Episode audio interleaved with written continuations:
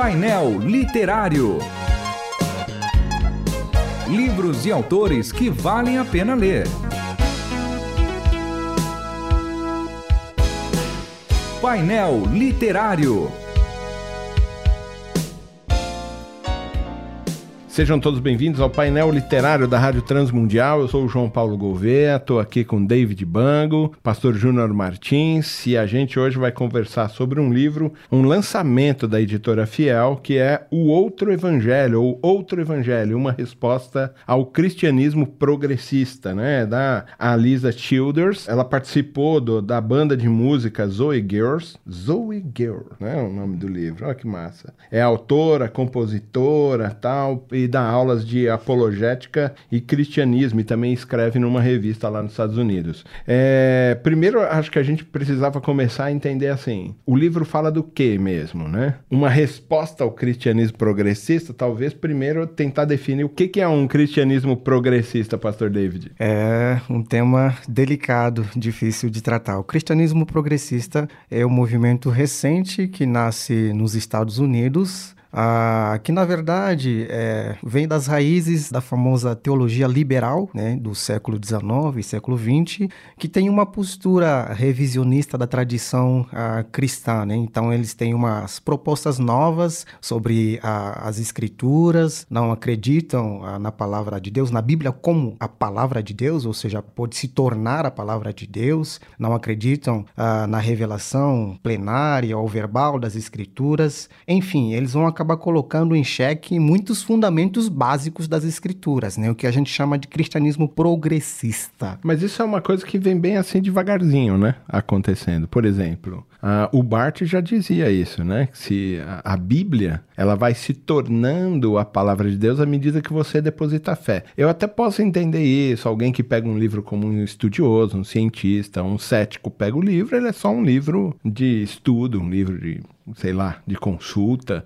Mas parece que isso já vem vindo. O Bart também é, é um dos uh, que são a isso, ou eles só usam esse tipo de recurso para poder embasar suas teorias? Você sabe que eu sempre tive dúvida se o Bart defendia realmente essa ideia, porque parece um pensamento muito descolado dentro de uma obra muito grande, né? Ele me soa muito mais conservador do que liberal, né? Até porque ele estava reagindo ao movimento. Agora, se eu entendo que a minha aproximação da Bíblia se torna uma descoberta, eu tendo a concordar com ele. Que eu posso ter uma aproximação cética de um livro e acabar descobrindo que ele é espiritual. inspirado, que ele é espiritual e tudo mais. Agora, no sentido de que eu posso fazer pequenos catados dele, porque em algum lugar é a palavra de Deus ou não, é uma coisa que eu tenho dificuldade para admitir. Sabe uma coisa que esse livro traz também que eu acho interessante? É lógico que ela tá, ela tá questionando a, o evangelho, uma tentativa progressista do evangelho. É porque ela conta uma história ela também, história. de que ela foi participar de um grupo e tudo mais. E né? que partiu também de uma decepção dos movimentos mais conservadores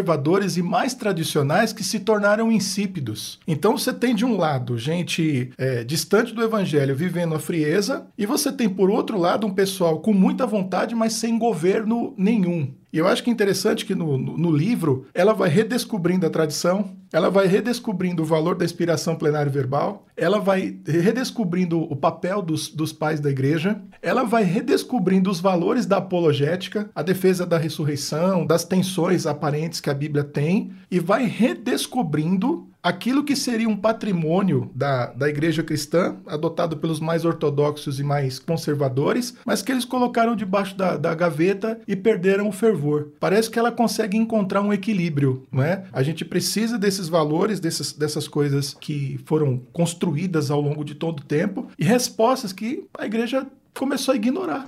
O pastor Júnior mencionou agora há pouco, né, nessa fala dele, a questão da crise. Ela tinha uma crise de fé e ela foi redescobrindo o processo inteiro mais conservador, né? É, você é, acha que a gente também está passando por uma crise de fé? Parece que isso é meio cíclico, né? Isso já aconteceu na Europa, está acontecendo com muita força nos Estados Unidos e agora aqui também na América do Sul, nos países mais, né, ao sul dos trópicos, né? A gente está em crise de fé Em certa medida, sim. Inclusive, ela fala que ah, ela tinha uma outra perspectiva ah, da vida cristã, da sua espiritualidade, de como ela seguia, daquilo que ela entendia das Escrituras desde que ela ah, recebeu a Cristo como seu Senhor e seu Salvador. Enfim, ela foi tendo uma vida, algumas coisas que ela já acreditava, e quando ela foi fazer parte desse movimento, aí sim que ela vai perceber que, olha, algumas coisas precisavam precisavam ser revisitadas, né? alguns conceitos, alguns pensamentos. E nesse sentido, inclusive, ela usa uma expressão que ela foi sacudida, a sua vida espiritual foi sacudida e ela não tinha base para defender a sua fé, para dar a razão da sua fé. E, e, e, isso é uma questão muito interessante, porque muitas vezes a gente acha que, olha, eu acredito nisso, mas quando a gente está na hora exata, na hora da verdade, o cristão na hora da verdade, a gente tem dificuldade até mesmo para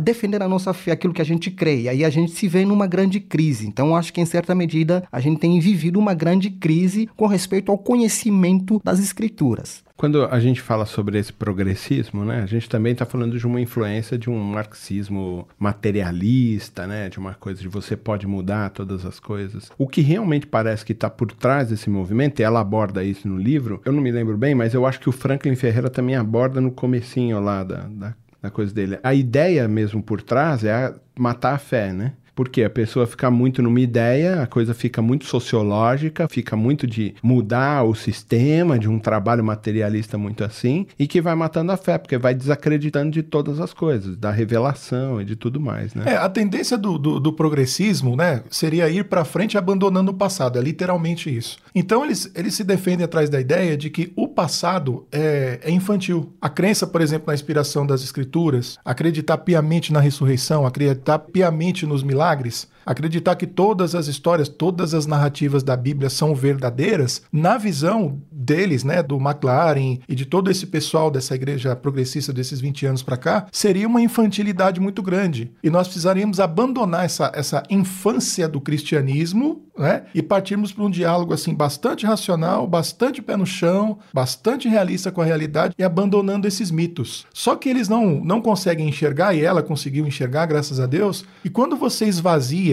o cristianismo desses elementos, da ressurreição, do nascimento virginal, é, dos milagres, das curas, é, do, da, da, da presença de Jesus, você mata a fé. Então, o que você tem ali naquela, naquela, naquela igreja, naquela comunidade, ela percebeu claramente que eram pessoas que não tinham nenhum tipo de unidade de pensamento, não tinham uma integração, nem comunhão verdadeira tinham, porque se você não tem exatamente no que acreditar, você não tem por que ter comunhão com as pessoas, e que de, a, a, o resultado natural daquilo seria as pessoas abandonarem o caminho e viverem suas vidas. E isso estava acontecendo com ela à medida em que ela vivia naquele ambiente. Eles passam a acreditar uhum. nos seus próprios processos, no processo mais materialista da vida, no, no, cotidiano, no sofrimento cotidiano, tentando amenizar esse tipo de coisa, esquecendo das esperanças todas que o eles próprio acabam, evangelho produz. É, é, contra o que eles querem a princípio, mas eles se afundam num, num racionalismo totalmente individualista. É o que cabe na minha mente, é o que cabe na minha experiência, e o que passa disso é bobagem, eu não preciso acreditar. Esvaziou, matou, acabou a fé. E aí morre o transcendente, né? Acaba, acaba, porque eles, eles vão mexer com uma das uh, doutrinas fundamentais da fé, que é a trindade, nem né? não acreditam na trindade. Na verdade, inclusive, ela vai dizer aí no testemunho dela uh, que o pastor daquela igreja, daquela comunidade que ela fazia parte, se intitulava de agnóstico esperançoso, né? e que, na verdade, essa é a ideia. o, o o cristianismo progressista, ela bebe das raízes do liberalismo teológico aí do século XIX, na verdade final do século XVIII, que está basicamente a, a, a, bebendo a água do iluminismo, né? Um agnóstico esperançoso é alguém que acha que não vai cair do muro? É, é mais ou menos isso. Porque o agnóstico, é, né? o cara fica no muro, é, não pode provar, mas não pode desprovar. Então, então vou ficar aqui em exato. cima. Eles foram influenciados com o pensamento iluminista, o racionalismo, a ideia de que a, a, o racionalismo está acima de todas as coisas, banindo a fé, né? A fé não tem mais aquele valor, é o avanço aí a, da tecnologia, enfim. Então eles estão sendo influenciados por esse pensamento todos. Então eles acham que a, a necessidade é romper justamente com a tradição cristã. Então eles vão ter essa postura revisionista da tradição cristã. Sabe o que, que me parece bastante contraditório, né? Pra gente que gosta de teologia, acompanha teologia, lê teologia, tem um pouco da história da teologia na cabeça, é que eles, eles fizeram um corte na história, né? No, um corte no pensamento da teologia, que se eles tivessem acompanhado talvez eles não entrassem nesse tipo de crise. Por quê? Porque o último século, em termos de pesquisa bíblica, eu estou falando de, sei lá, papiros, cópias que foram encontradas, o avanço na crítica é, textual, o avanço na teologia, principalmente apologética, veio trazendo para nós uma série de respostas que aquelas pessoas no final do século XVIII e início do século XIX, na minha visão, até estavam justificadas de terem. Porque eles não tinham documentos, eles não tinham os manuscritos de Qumran. Uhum. Por exemplo, as cópias mais antigas quem, é, quais eram? Dos maçoretas, do século 5, 6 depois de Cristo. De repente você encontra documentos que comprovam que aquelas histórias estão antes de Cristo. E isso agora no século 20, né? Então, é uma falta, existe uma certa preguiça também no progressismo, né? Ah, é uma pena passar tão rápido aí as coisas todas, né? A gente falou sobre o outro evangelho, uma resposta ao cristianismo progressista, um lançamento da editora Fiel, da Alisa Childers. É muito bom receber vocês aqui. Acho que todos vocês indicam esse livro, né? Porque parece para mim que ele é imprescindível para o tempo de hoje. É urgente e necessário. Crer na Bíblia e na tradição da igreja é saudável e inteligente. Verdade. tá bom, até outra semana. Você ouviu Painel Literário. Produção e apresentação: João Paulo Gouveia. Realização: Transmundial.